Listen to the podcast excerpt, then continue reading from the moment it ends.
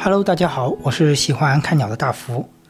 每期采访一位观鸟人，讲述一段故事，收获自然的灵感，获得批发的鸟运。欢迎收听《遥望鸟》。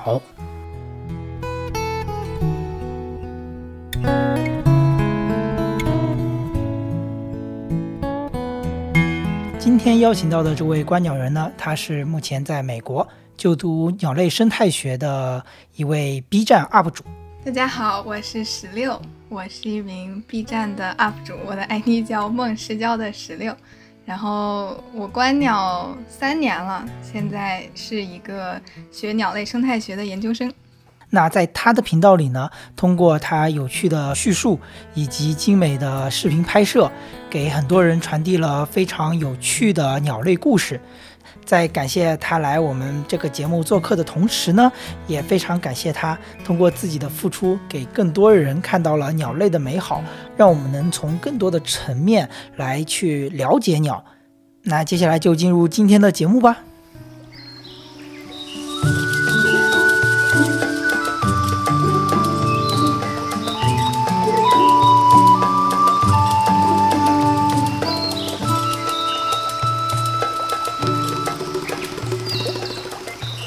相信节目的听众，相信有不少也会在 B 站上看过石榴的节目，因为我在 B 站上也关注了不少的鸟类 UP 主。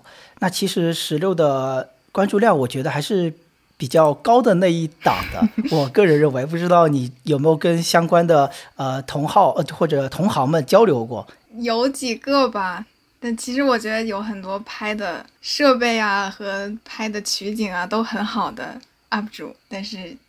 没有什么流量，就是观鸟区本来他们的粉丝量就不是很多。是的，是的，所以我当时在刷 B 站的时候，我看到，呃，十六的账号其实现在是有十二万粉丝了。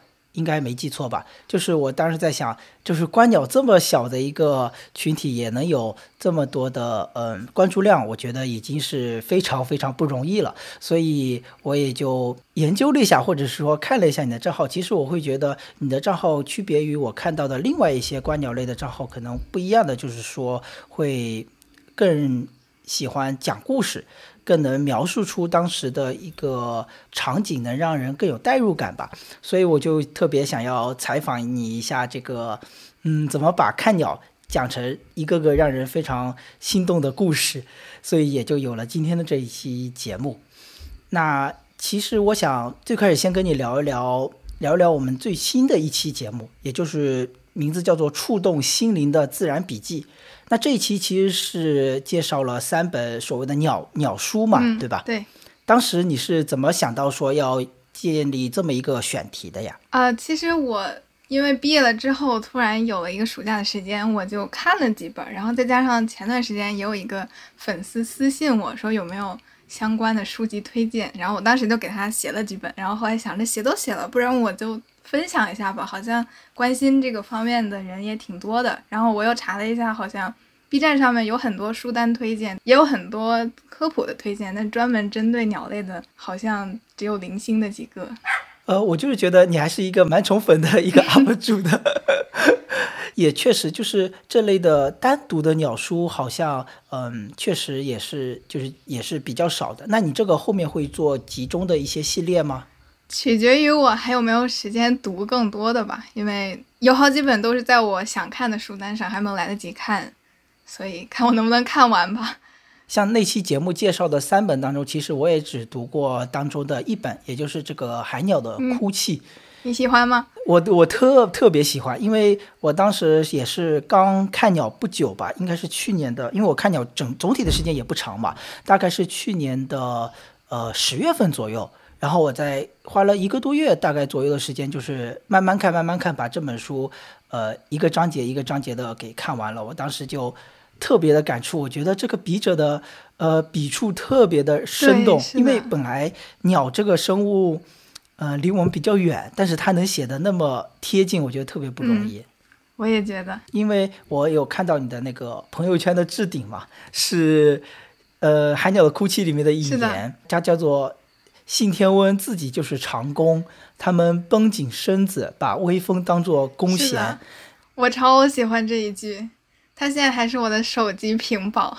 你你能说一下你为什么喜欢这一句话吗？因为我自己在野外看信天翁的时候，被它的那种翼展特别特别长，就是细溜的一长条，它的那种形状就被震撼到了。但是我从来都没有往这个方向想过，就直到读到这句话，然后就把那个信天翁在海面上空飞的画面一结合，就觉得哇，好贴切哦。就是那种脑海里面的画面，有人帮你描述出来。对，而且他们就是乘风的能力是特别高的嘛，就是风浪越高越大，他们滑翔就越不费力，所以觉得。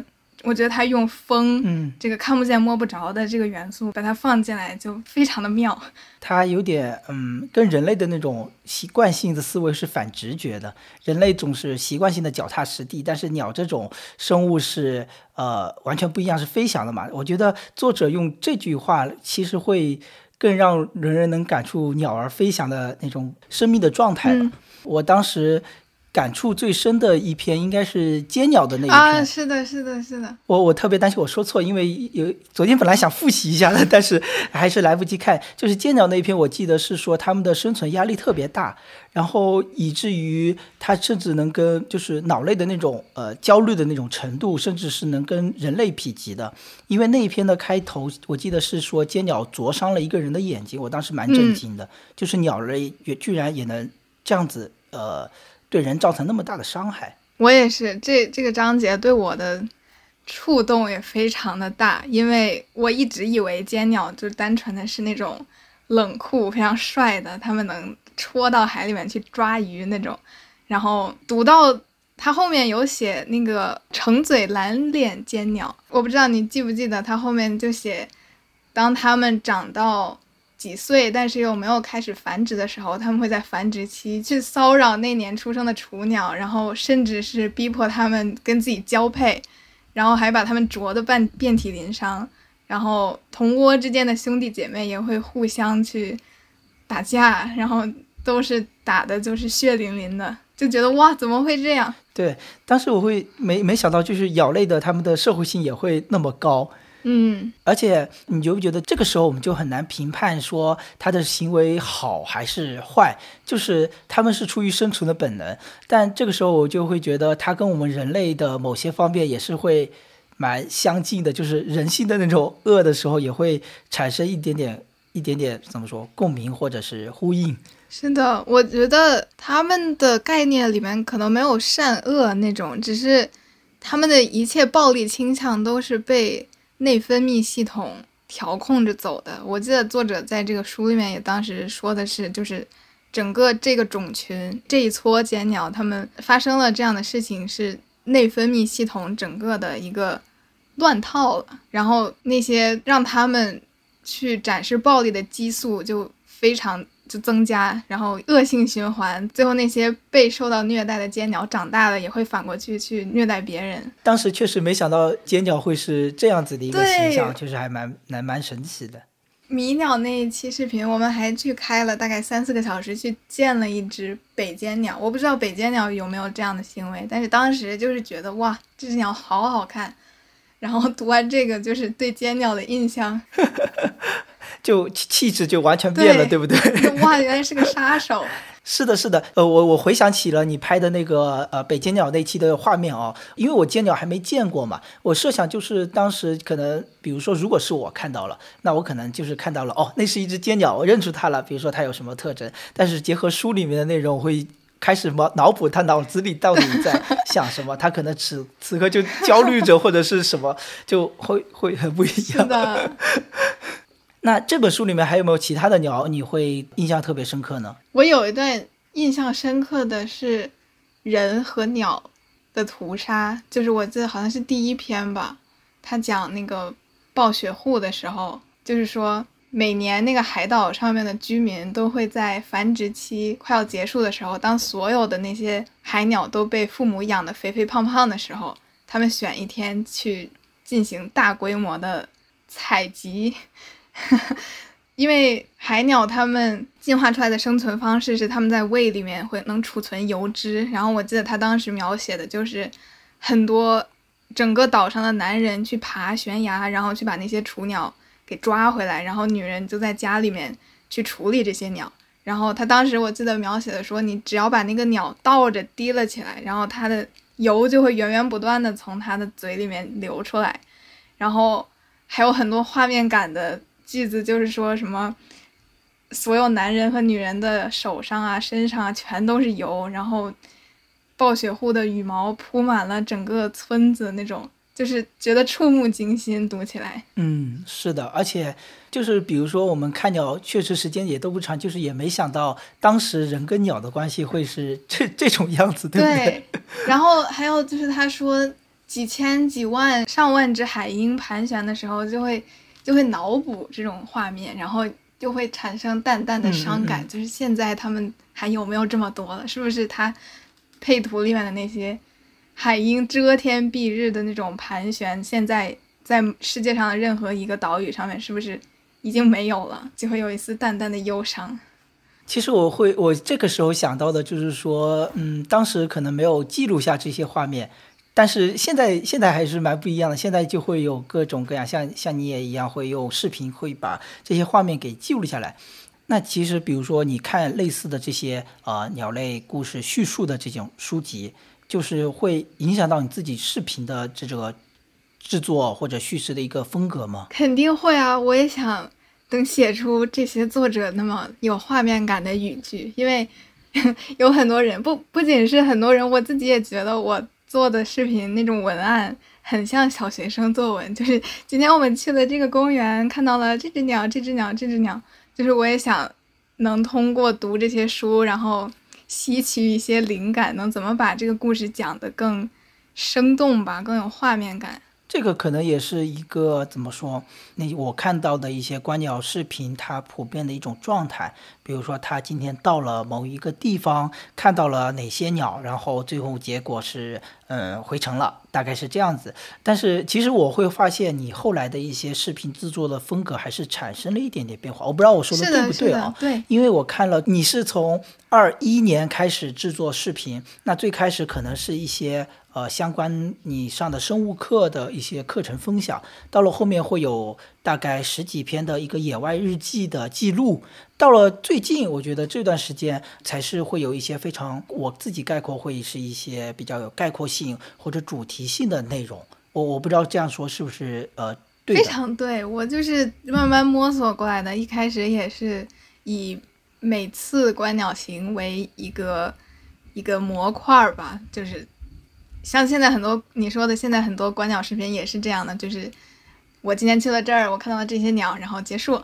所以我也在想，能不能让，就是这些视频感觉更多的是为了 UP 主自己去存档而制作的。但是如果你真的是想获得 获得播放量或者是什么，你一定要有一个故事性，把你的这些画面串联起来。所以我最近做的那个。恒玉就是它结合了，可能跨度是几个月的素材吧。哦，这样子。对，就是那还蛮蛮不容易的。我以为是呃某一次就是去，然后再回去绞尽脑汁的把今天的这个素材全部给就是做菜一样 烹饪出来这样子。那最开始的时候你是怎么想到记录？或者说想要当一个 UP 主来发布视频呢？哎呦，其实说来挺丢脸的。我最开始开始发视频的时候，单纯是因为当时疫情了，然后我们所有人都要上网课，然后我非常难以面对镜头中的我自己这件事情，就是对我来说是一个心理上面的坎儿。然后我就觉得不行，上课他们要开摄像头，然后我一开摄像头，我就浑身不自在，我就觉得需要锻炼一下，然后我就尝试给自己录一些东西。然后最开始可能发了几期 vlog 吧，然后当时就觉得录都录了，在手机里面也是占地儿，就把它剪出来了。然后观鸟的这些东西也是出去拍，你拍都拍了，在你电脑里面也是占内存，你不如花点时间把它剪成一个你自己更喜欢的一个小短片也好，然后还能有人看，然后你自己看着也更开心。当时初中就完全完全是这样。你说的这个，我我觉得我也有感同身受，因为有时候呃，比如说看到一只特别好看的鸟，拍完照之后就会想一下，想录视频，录完视频就会想要就是把它的一些行为给记录下来。录完之后，可能其实也会像很多现在呃国内的一些鸟友，他们会发各种公众号上面的视频啊，微信上面的视频之类的。但总的来说，就是还是把那段视频加一个 BGM，然后就直接分发出去了。我我看到大概是这样子的，嗯，但是你的我觉得还蛮不一样的。我们举例子吧，就比如说呃雪橇那一次。雪橇的那个你还记得吗？记得，肯定开车开了七个小时。不是我开，是我男朋友开。我那 天发烧了。哦，这样的，我记得开了是也有也有七个小时吧？对，单程七小时，一天往返十四个小时。对对对，我觉得还是蛮累人的，专门去为了看这一只雪橇。但是我觉得不一样的点就是说，这一只雪橇你能。观察一整天，因为有时候推鸟啊，我我有时候之前的一些经历就是说，推到了，拍完照了，看完了，比如说看个十分钟，OK 了，可能就撤了，你知道吗？但是你的那一次那集雪橇就是会，就是我觉得怎么能对着这一个雪鸮能讲十分钟的故事，我觉得还蛮神奇的。因为雪鸮这个鸟本来对我们来说意义就很重大，它是我男朋友最喜欢最喜欢的鸟。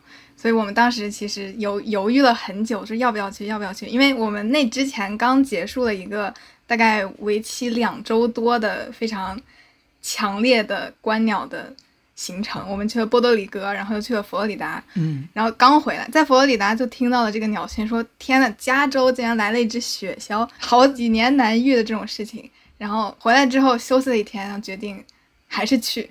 因为我们不知道，当时不知道它能待多少天，结果它一待就待了好久，然后我们就决定一咬牙就去了。然后也是因为雪鸮这个物种的特殊性吧，你别的鸟你想观察一整天，它可能就出来十分钟就飞走了，但是雪鸮它白天就站在他那个房屋的楼顶上面，就在屋顶上面站着，一站就站一天，偶尔换几个屋，所以我们才能在那看一天，然后包括看到最后日落，它飞走出去捕猎的这样一个场景。当时看这么一整天的时候，有没有觉得乏味呢？呃，没有，因为很期待他接下来能做出什么动作。就他可能几十分钟换一个表情之类的，有时候眯着眼啊，有时候扭扭头啊，甚至在我面前还吐了几个食丸，然后还拉了一泡。而且当时有很多很多人都待了一天，不只是我们，有很多非常。疯狂的那些追鸟的人，嗯，都在下面看，然后大家也不会说很无聊，会互相聊天什么呀，但是小小声。哦，那其实这不单单是一个单独的推鸟，就有点像一群人去春游社交。对对对对，然后最搞笑的是，当时还有一个电视台来了，就是电视台说为什么每天这都围了那么一大堆人，然后有两个电视台来了。然后我们还被采访了，就是挺神奇的一个经历。哎，但是我视频里好像没有看到你们被采访的画面哎。我放了大概一秒。好吧，我是有看到你后来说那个教授，就出书的那个教授，他是被采访的那个画面，我还看到蛮多的。对他当时有那个记者举着麦克风在那说。谁是为了看雪橇来这儿最远的人？然后当得知我们是整个跨越了整个加州的时候，然后就揪住我们几个开始采访。太神奇了！对，第一次上美国新闻，竟然是因为雪橇。雪橇，因为它可能跟大部分人哈迷们也有也特别有怎么说情感连结吧？对，应该是不一样。对，因为是大概是最。受人熟知的猫头鹰嘛，因为《哈利波特》的海德薇，嗯，是的，是的，所以所有人都知道这个物种。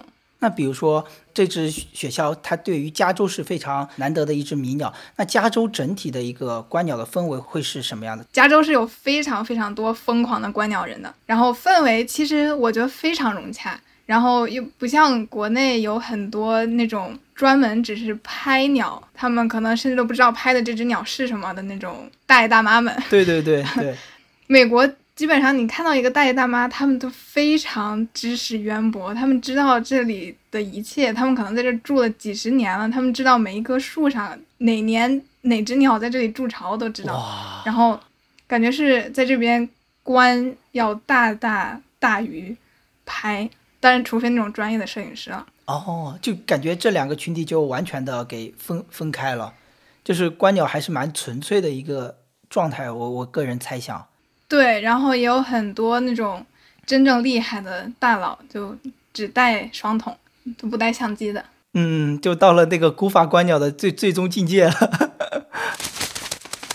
那除了比如说推鸟。像我看到了迷鸟是有两集嘛，一个是叫小鸟鸟也会迷路吗？其实是专门讲述好几只呃在是在加州嘛发现的呃看到的迷鸟，然后你们去推。像还有我们刚刚聊的雪橇。那除了这种专门的推鸟，你的视频的题材的选择是说，哎，我只要出去一次我都会记录，就是说先有主题的去呃拍摄，还是说先有拍摄然后再去想一个主题出来呢？都有，我不知道你。记不记得？呃，我有一期是讲西从鸭的。啊，西从鸭我记得。那那种就是先有的主题，就是我知道他们会有在冬天去啄橡子儿，然后把橡子儿藏到地里面的这个行为。我先知道了这个事情，然后我想出去去拍到这些行为，然后给他剪一个小纪录片出来。但是好像只有这一集，其他的都是我就出去看，然后我就拍，看到什么拍出来好看的画面，然后我再。看看有什么能用的，然后把它剪成一期视频。不单单是这个主题的选择，还有更重要的是一些，我觉得是拍摄录制的一个过程。因为有些画面我真的觉得特别的好看，尤其是呃倒数第二期最新的倒数第二期《海之边缘》。当浪花轻触它的喙，首先这个题目标题就很美，然后它那个图的封面，我你你肯定还记得，就是一只是半蒲半蒲痕吗？还是什么？哦，是黑腹冰玉。对，然后当时那个画面是这样的：黑腹冰玉和一个小浪花正好卷起来的那一个瞬间，在。在旁边做了一个配景，我觉得那个封面就特别好看，所以我也想特别想了解一下你们这个拍摄整个视频记录这些鸟种的一个过程，因为你在那一集当中也有讲到，就是我你拍摄到了你男朋友在沙滩上匍匐前进的那个 画面，我当时还是真的是没想到哦，原来是要这么这么以这种姿态去拍的。对，只有这样才能。出片儿吧！你当时也是这种样子吗？我也是，我也是。我拍完他之后，我也趴下了。这还真的是蛮蛮出乎我意料的，因为我们平时可能观鸟没有记录，专门想要拍这种视频呈现给观众的话，可能一般还是站着，就是或者说不想出大片的话。对，但是你拍趴下之后，你如果有个平视的角度的话，它身后的背景虚化会非常棒。哎，我能问一下你的拍摄的设备吗？呃，佳能 R 五和一百到五百镜头哦，比较轻便型的这么一套啊，对。然后你男朋友的设备是什么样的？尼康 Z 八和五百定，好，好像。哎，你男朋友好像都没有发视频什么的，对吧？他是有发照片是吗？对我这个视频里面出现的照片，百分之九十九都是他拍的。哦，是这样子的，我这个算不算一个彩蛋呢？就是我是专攻录像，他就是拍照。哦，原来是这样，分工合作，有意思。还有这一集当中，嗯，我印象特别深刻的还有一句词，就是海风把丽玉的飞羽吹了起来，像是掀起了少女的裙角。当时是这句话是当场想到的，还是后期录的时候看着视频想到的？当场想的。当时其实我想的不是这只鸟，我当时是有一个银鸥在那个沙滩上面，然后。当时场景是我在沙滩上，我面前有一只背对着我的银鸥，然后银鸥的在那边是海，银鸥是背对着我的嘛，然后突然来了一阵海风，我从把它那个胸前的所有羽毛都吹得向后，就那么翻开，然后我从后面往前看，银鸥整个就是一个三角形，就像穿了一条裙子，然后当时我就觉得是这样，只不过后来剪辑的时候把它放到立玉上面了，银鸥我没有拍到。我没有录到像，只有一张照片。原来是这样子，对，怪不得触景生情。对，但是我觉得你当时画面对应的那个，嗯，也是很漂亮的，谢谢，也是那种翩翩起舞的感觉。当就是我觉得你的视频有时候会一些文案吧，会让人起鸡皮疙瘩。哎呦，这还是蛮，嗯，蛮蛮独特的。真的吗？对对对对对，因为你你可以看弹幕呀，弹幕也会夸你的文案特别特别好。在继续下面的节目之前呢，要公布一下上一期的神秘鸟种的正确答案。上一期的神秘鸟种是嘉宾小欧在四川巴朗山看到的，他国内野外观测鸟种数的第一千种的鸟，也就是红胸朱雀。那关于朱雀的辨识呢，我在这里想要推荐两篇公众号的文章，那都是来自于铃声密语这个公众号。他分别撰写了两篇的文章，来介绍雄鸟的朱雀和雌鸟的朱雀，它们之间的特征以及辨识要点。相信仔细研究了这两篇文章之后，会让你对朱雀有更好的认识。那相关的链接我也会在 show notes 里面呈现出来。那上一期在评论区回答正确的听众呢，总共有两位，分别是没有牙和 Elsa 二零二三，他们都非常准确的回答对了红胸朱雀。那也是由于每一期的奖品只有一副 Tizo 渊的这个耳机，所以我决定把这一次的嗯奖品送给多次在多期节目中都有回答过正确答案的 Elsa 二零二三这位用户。那与此同时呢，没有牙这个用户，我也会自费去呃送给你另外一份精美的跟鸟相关的小礼品。也感谢你们对我节目的一个支持。而且还有就是这几期的幸运听众都是从小宇宙的评论区里面选取出来的。那如果你是在其他的平台收听这档节目的话，那也欢迎你在相应的留言区写下你的答案，我会定期在不同的平台去查看，然后选出幸运的听众的。再次感谢你们对节目的支持。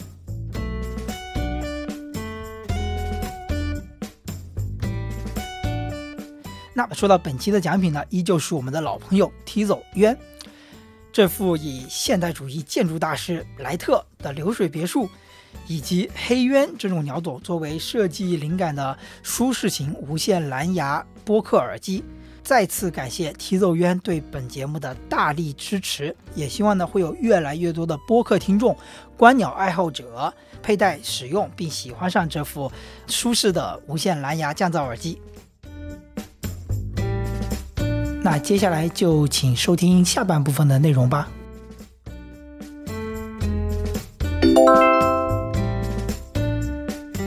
好，回到我们节目中来，石榴刚刚也讲过，其实现在观鸟的时间大概是三年嘛，那也就是说，你从本科学习开始，然后正式开始观鸟的是吗？是的。哎，当时是怎么想到说去美国读这个专业呢？当时没有想到会来美国读这个专业，我当时想读的是兽医，因为自己小时候只知道，嗯，也不算小时候吧，大概初高中那会儿，只知道自己喜欢动物，然后当时涉世未深的脑海里面觉得跟动物打交道的唯一工作就是兽医，所以当时升大学的时候一直是以兽医或者动物医学为目标，然后来了 U C Davis。传说中是有很好的兽医的项目，然后来了这儿学了一年，发现了发现了我那个新的专业野生动物保护，然后觉得跟我想做的更贴切吧。比起临床的那些东西，我更想去学野生动物和生态学。嗯，然后是发现了自己还是更喜欢鸟吗？还是？嗯，是的。然后开始观鸟之后转专业了。那你的入坑鸟是什么呀？我的入坑鸟。第一笔记录的那种吗？不是，是我我对它的定义就是说，第一个让你对鸟这种物种产生了心动或者产生了非常好奇的这个鸟种，大概会是什么的？可能是一个叫黑长尾霸翁的鸟。在你容我搜一下可以吗？产生了国度上的差异。因为当时就是在。学校里面，它其实还挺常见的。然后我一开始觉得，就是我有观鸟这个念头之后，我去翻图鉴，然后看到了这只鸟，觉得哇，它长得还挺可爱的。它叫 Black Phoebe。然后当时看图鉴，我不知道它有多大，我一直觉得它很大，超级大。然后我终于在校园里面看到它的时候，其实就是个非常菜的鸟，然后发现它只有特别特别小一只。然后就对，这可能算是最开始看鸟的第一天给我印象深刻的鸟。对，因为这种图鉴上往往也会让我，比如说我从前从来不观鸟的时候，其实我对它们的尺寸或者是尺度是没有概念的。对，真的到了现实生大自然当中才会知道，哦，原来它这么小，原来它这么大。对对对，很有意思。说起这个，我就觉得更有意思的一个点，就是我在你视频当中也有看到过，就是你在猛禽中心当志愿者的那个那段经历。因为那段经历，我是看到你能把鸟真的切切实实的抓在手里，就是说跟他们是有触感上的连接的。是的，因为我当时就在想，哎呀，我这种观鸟者一般来说是。嗯，接触不到真正的鸟的，因为我也没有什么救助啊，也很少捡到鸟的幼崽。但是你在猛禽中心的那段经历，会让你把鸟切切实实的抱在手里，真的是 抱在手里，看它们具体是多大，超级大。你能跟我们说一下，就是你能跟我们说一下，你当时是是怎么样加入这个猛禽中心的吗？以及刚刚你想也想说的，就是这个具体的一个体感的感受。加入猛禽中心就是也是因为当时疫情吧，然后就是发现自己对野生动物感兴趣之后，就开始寻找相关的机会嘛。然后我们学校是可能这个机构算是隶属于我们学校吧，它是一个猛禽康复中心。然后看到他当时招人的一个通知，因为疫情期间人手不够，然后我也是算是。借了这个疫情的光吧，平时如果你想申请的话，要排好几个学期的队那种。然后我就当时直接就进去了。哦，这样子的。然后很幸运，然后我就去当志愿者了，就可以学习如何让，一方面是让那些永久创伤了，然后再也不能回归野外的那些猛禽，如何训练它们呀，给它们喂食啊，打扫笼子啊，乱七八糟的。然后训练它们站到手套上面，然后。去做一些教育工作，然后另一方面也是给那些呃受伤了的，但是可以经过治疗重新回到野外的那些猛禽们，去给它进行一个治疗，然后养护。哦，哎，你能跟说具体说一下刚刚说到的教育工作是具体是指什么？就是我们训练一只鸟，让它能站到我们的手套上面，然后这样我们就可以带着它出去，去给那些。去给小朋友们啊，或者是家庭们看啊，说哇，这这是一只猫头鹰，它这么大，它因为大家在野外就是不可能这么这么近的看到猫头鹰，我们可以讲述这只猫，这只猫头鹰，比如说它为什么耳朵是不对称的呀，它为什么有一个巨大的大脸盘子呀什么的，进行一个教育工作。哦，就是教具了，变成了一只教具。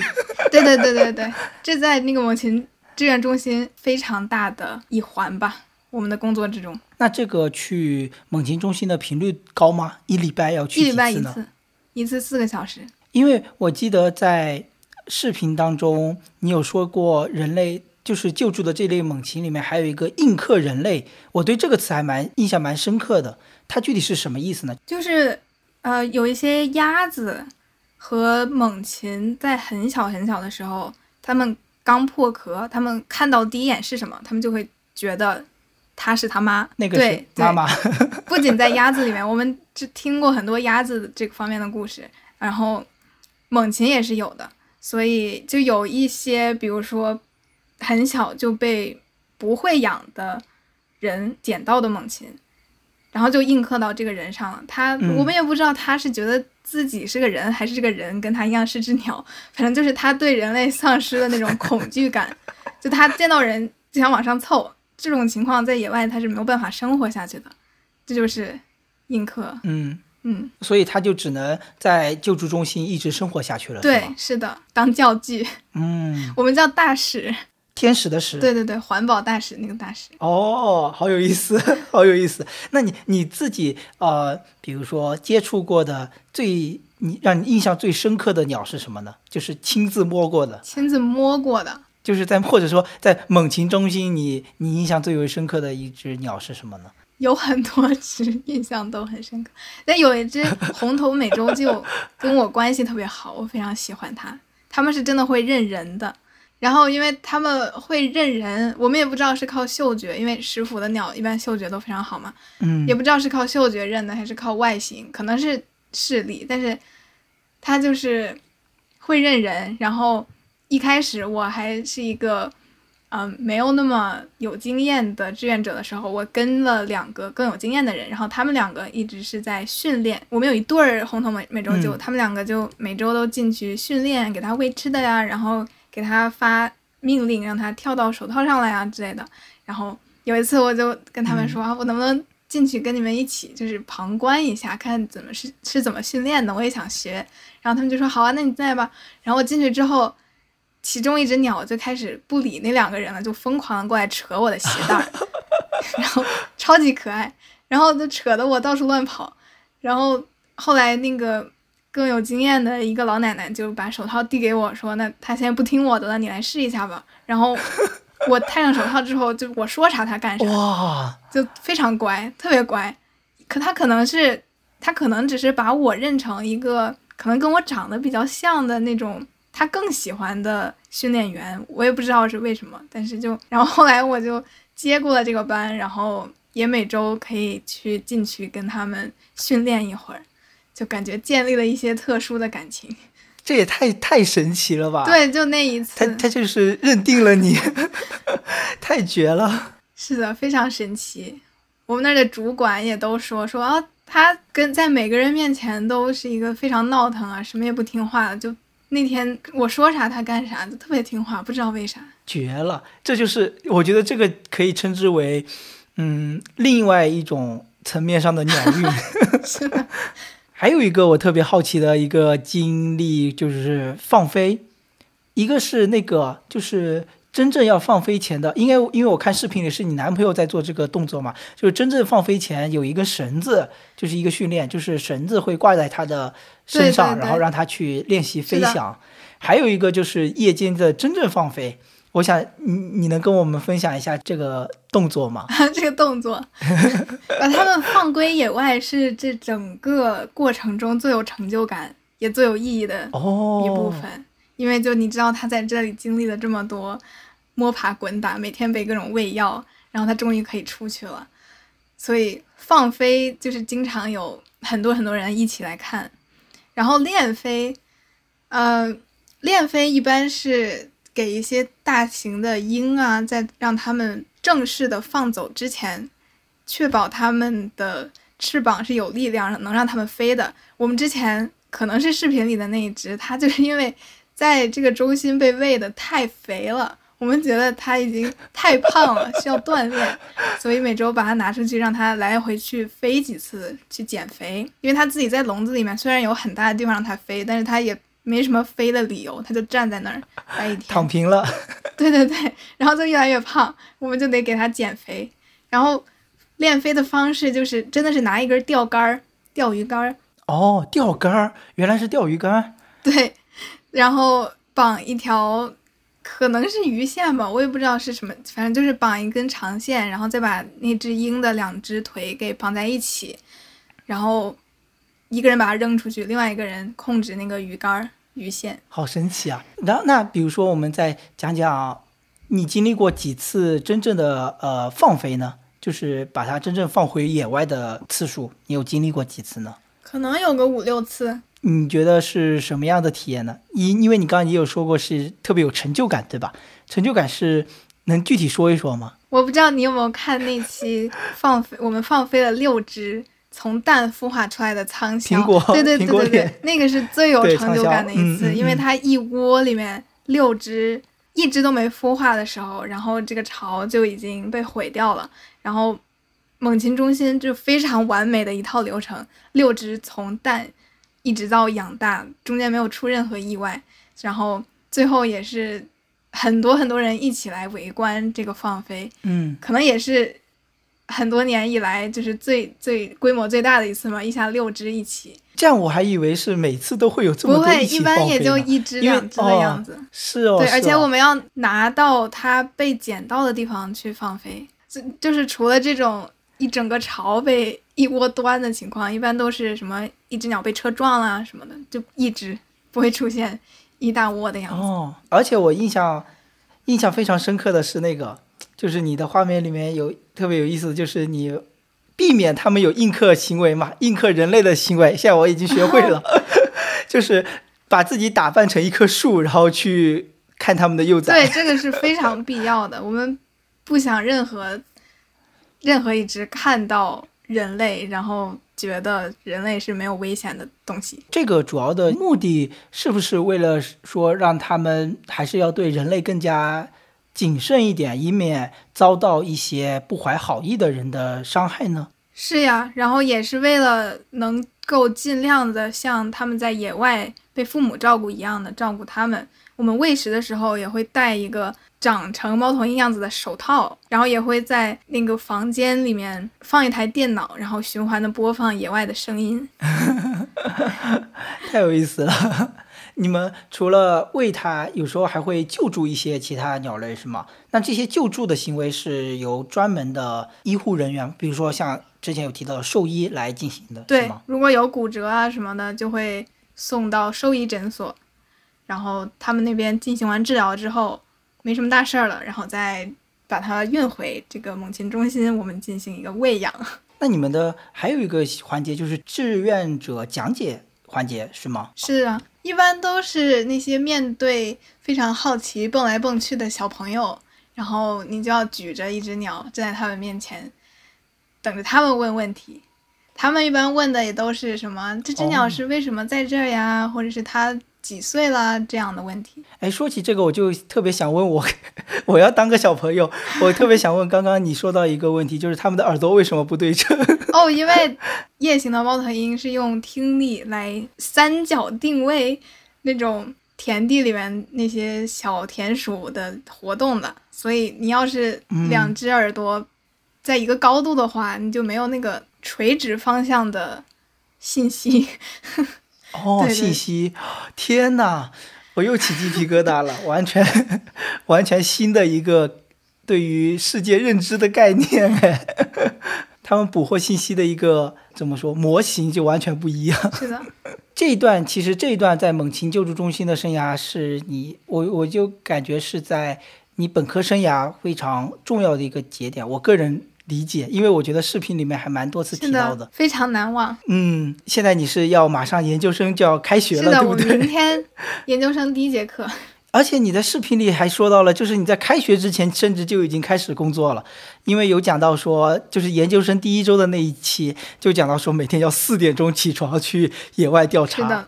然后那一期当中，我有个特别大的疑问，就是其实四点钟起床，你也讲了原因，就是要比鸟起得早，先去建立鸟网，来抓到呃要研究的鸟种。那这种你们用的这种鸟网，跟比如说在国内有看到的想要捕鸟的那种鸟网是同一种鸟网吗？会给这种鸟造成一定的伤害吗？我其实没有在国内看到真的看到过鸟网，嗯，但是我猜应该外形上面应该长得差不多吧。要说区别的话，应该就是我们有一整套，你从怎么架网，然后到怎么一只鸟撞上网之后，你要怎么把它小心的摘下来，这一套流程都是需要经过很久的训练的。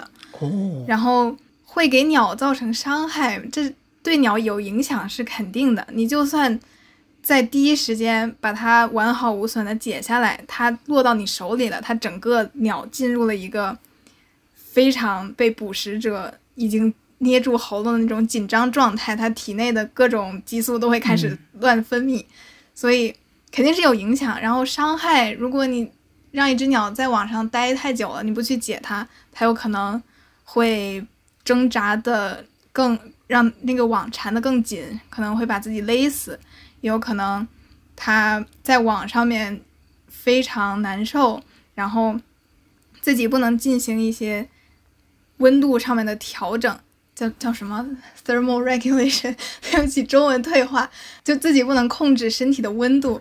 然后可能热死啊，或者是冷死啊，被太阳直晒死啊，甚至吓死啊，或者是它在网上面待太久了，然后吸引来一只猛禽，直接冲到网上把它给吃了什么的都会有可能。所以对鸟造成伤害，你要把这个伤害降到最低，就只能勤去查这个网。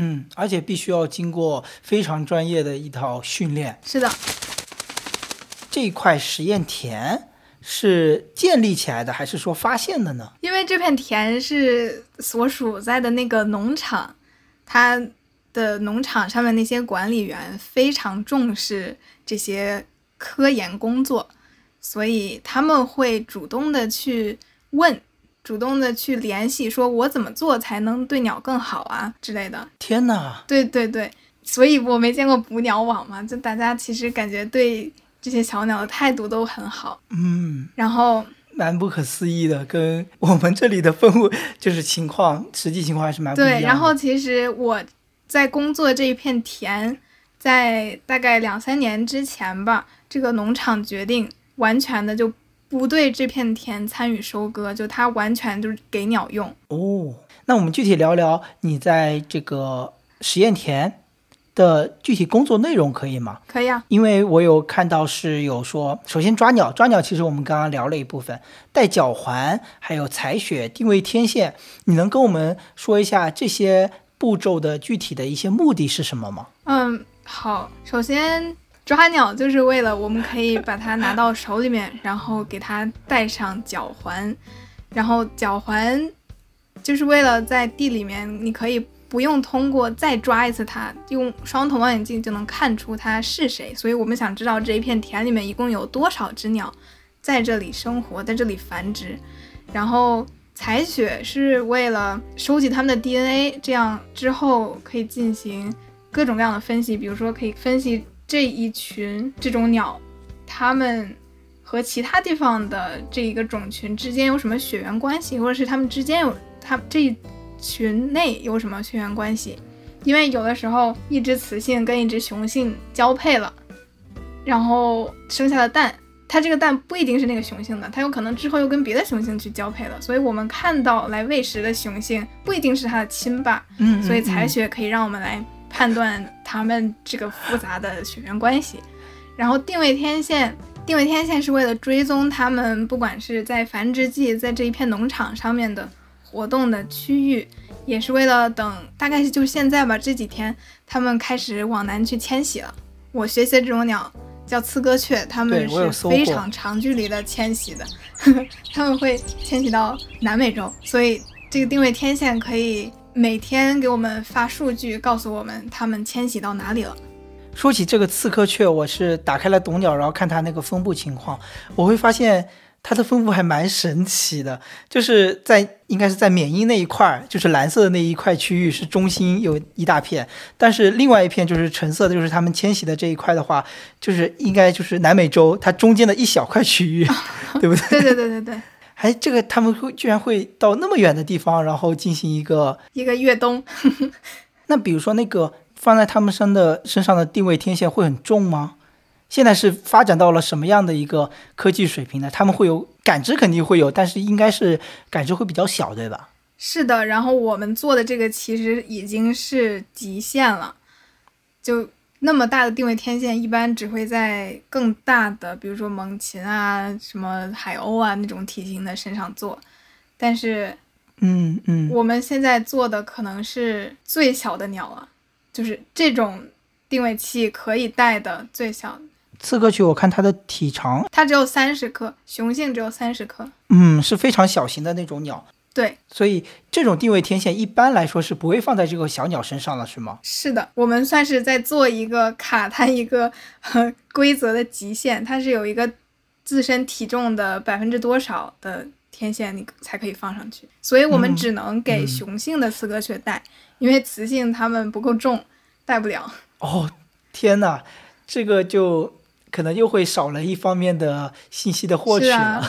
雌性和雄性，其实我从我这一个夏天的观察来看，它们其实繁殖期的活动非常不一样。哦，能具体说一下吗？就是一旦宝宝孵出来之后，雌性非常兢兢业业的去当一个好妈妈，就来回的去找吃的，然后喂吃喂孩子，找吃的喂孩子。然后雄性感觉我就没怎么看它们喂食，它们一直在到处晃悠。哎，它是一雌多雄吗？它的一个生殖模式？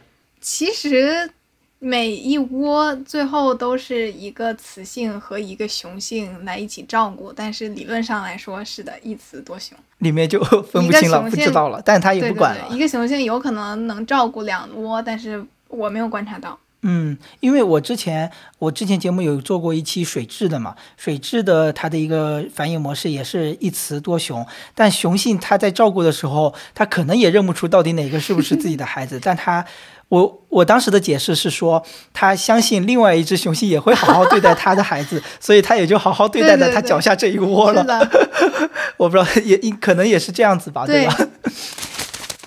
之前去看朱鹮，就国内的朱鹮有好多，他们背上都背了一个小电视，哦，我们叫它小电视，但它其实是一个比较大的一个定位天线吧。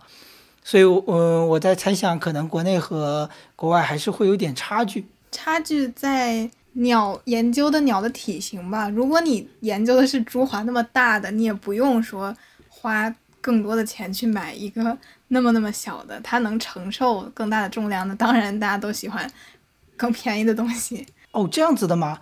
那那可能是我思维的误区。我是想着说，反正是。呃，可能跟钱有关，主要是跟钱有关。就是我当我我主要是因为我我没有这种科研经验，我的个人的观鸟者的一个出发思路就是说，那肯定越轻越好啊，对他们 影响越小越好。但如果出作为一个科研单位的话，那肯定就还是会跟经济上会有关系。嗯，这个就是确实是我的一个思维误区。对，其实 如果你按技术上的话，国内也有很多也是用的是差不多的非常非常小的定位器。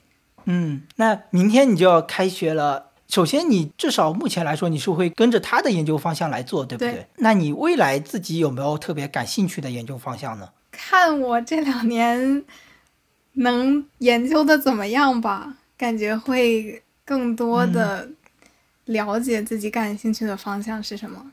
现在觉得啥都感兴趣。你会对特殊的某些鸟种有一种偏爱吗？我其实感兴趣的研究方向真的有很多，我就觉得很有很多有意思的事情，比如说迁徙啊，然后鸟类里面的颜色呀，它们是怎么适应城市生活的，等等等等。可能也并不取决于我到底感兴趣哪个方面，可能取决于我能深到什么。之后的工作，我最后想聊一下，作为就是那个那一期叫做做燕鸥调查员是什么样的体验。呃，因为我的下一期节目，我现在预约到了一个嘉宾，他也是在前不久做了三个月的燕鸥调查员，在专门调查中华凤头燕鸥在海岛上。其实当时那一期应该是你男朋友去做，是吗？对对对，素材都是他的，我帮他剪。他在那边待了多久呀？呃，三个月吧。哦，也是三个月。对，当时他。有没有说，比如说他待完那三个月，有没有跟你分享他独特的一个感受呢？没有分享，因为每天都在分享，所以没有说最后来一个大总结分享。可能我也跟着他们出过两次海，然后可能我的感觉就是海鸟还是做起来挺脏的吧，因为那尤其是那些。鸥鸟，它们你抓住它们之后，它们会因为受惊会把吃过的东西吐出来，然后再加上城市里面的鸥鸟就吃一些垃圾东西，就经常吐出一些鸡骨头啊什么的。听他说，这样子的，对，这个都没想到，完全没有想到。然后看我视频里面拍的画面那么美，实际上你一登上那个岛，就是扑面而来的就是非常腥臭的海鸟的气味。嗯，臭味，然后噪音，对不对？所以真的是需要 需要非常的热爱才能做得来这份工作。嗯，哎，那他那边的怎么说住宿条件啊，呃，生活条件具体是什么样的？因为据我所知啊，就是在国内的这个有几个是今年新开海岛监测点，它的一个生活条件会非常怎么非常艰苦？对，我们也听说了，我们当时还打趣来着，说都是做。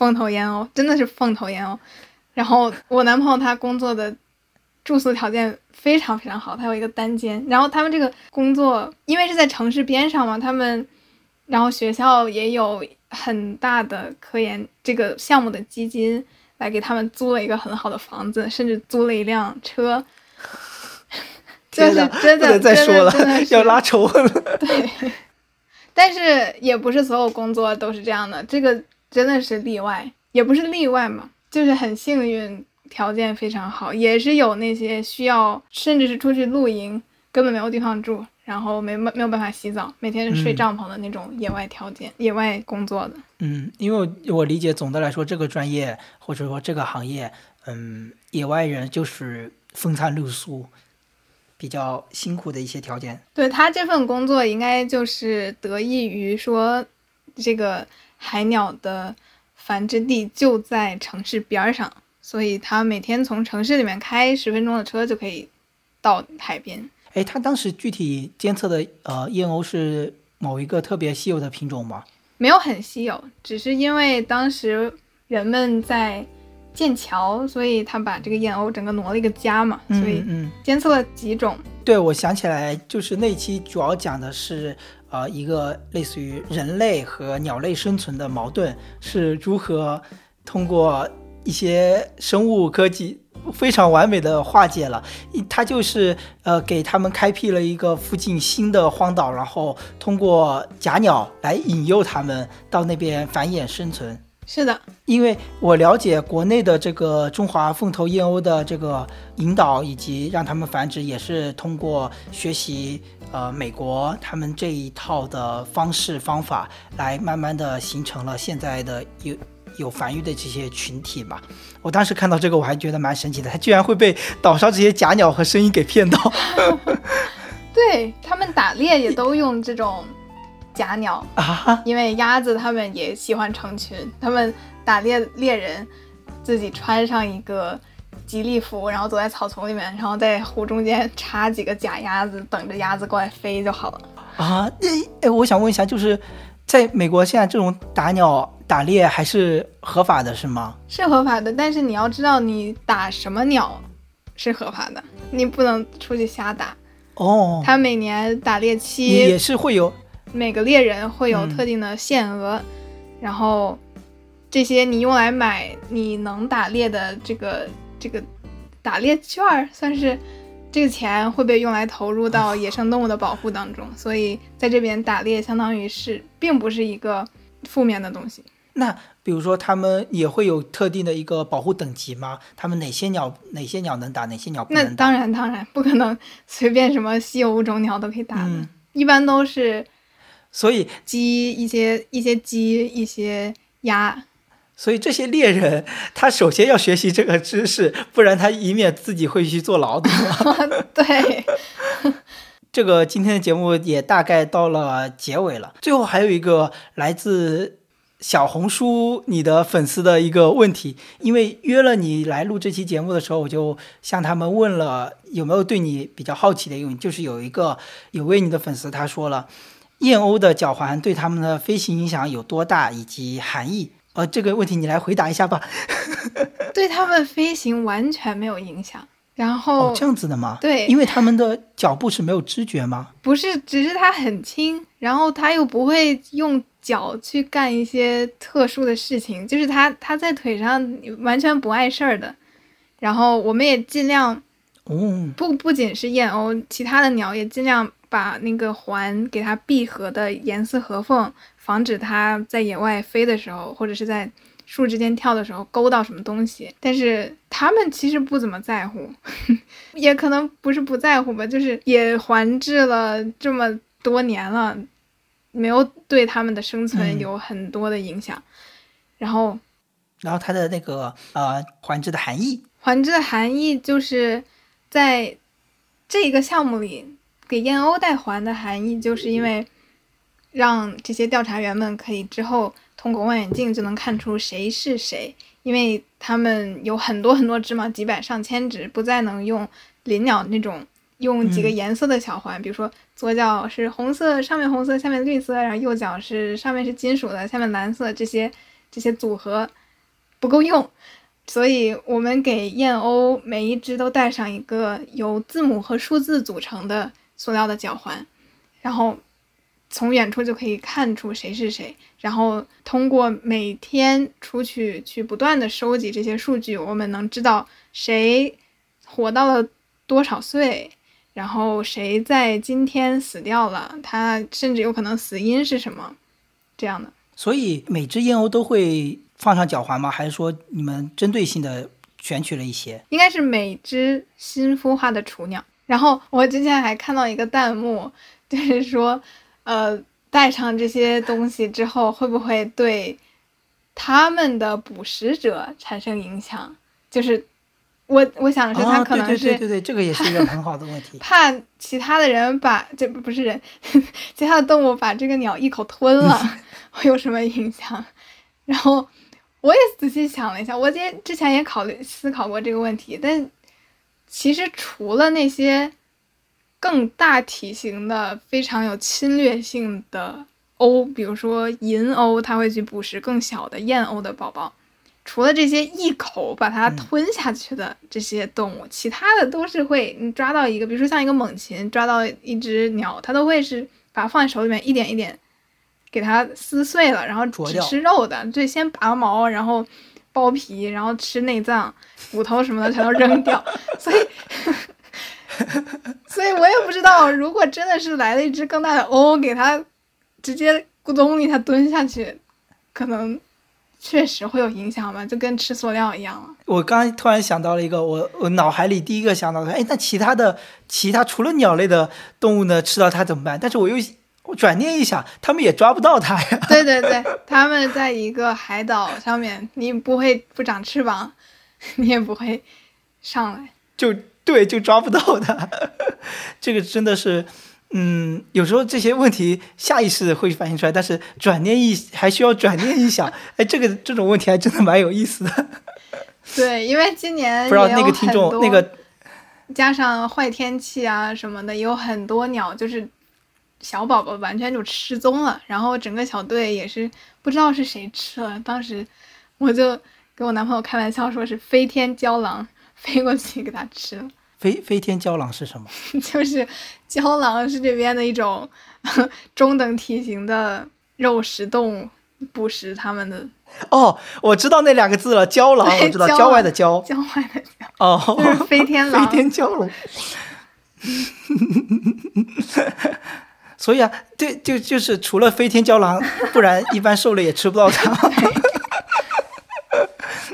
那以上是我们这期。对谈的主要的内容了，在节目的最后呢，呃，还需要石榴来留下一个问题，就是你可以想一种鸟，可以让我来去播放它的叫声，或者是你来描述它的一些特征行为，让我们的听众或者让你的粉丝也好来猜一猜这个鸟种。答对的这个幸运听众呢，有机会获得，因为他可能还需要描述一段他跟这个鸟的一些故事，或者他对这个鸟的一些。理解看法之类的，然后我会选择其中一位呃幸运听众来送出我们的这个 Tizo 渊的无线蓝牙降噪耳机。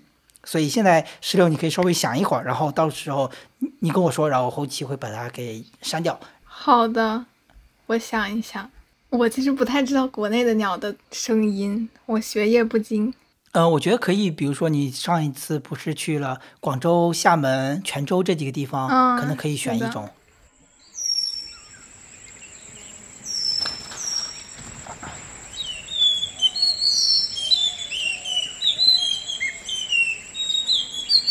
OK，那我们会议先到这儿喽。拜拜。好，拜拜，拜拜，谢谢，拜拜。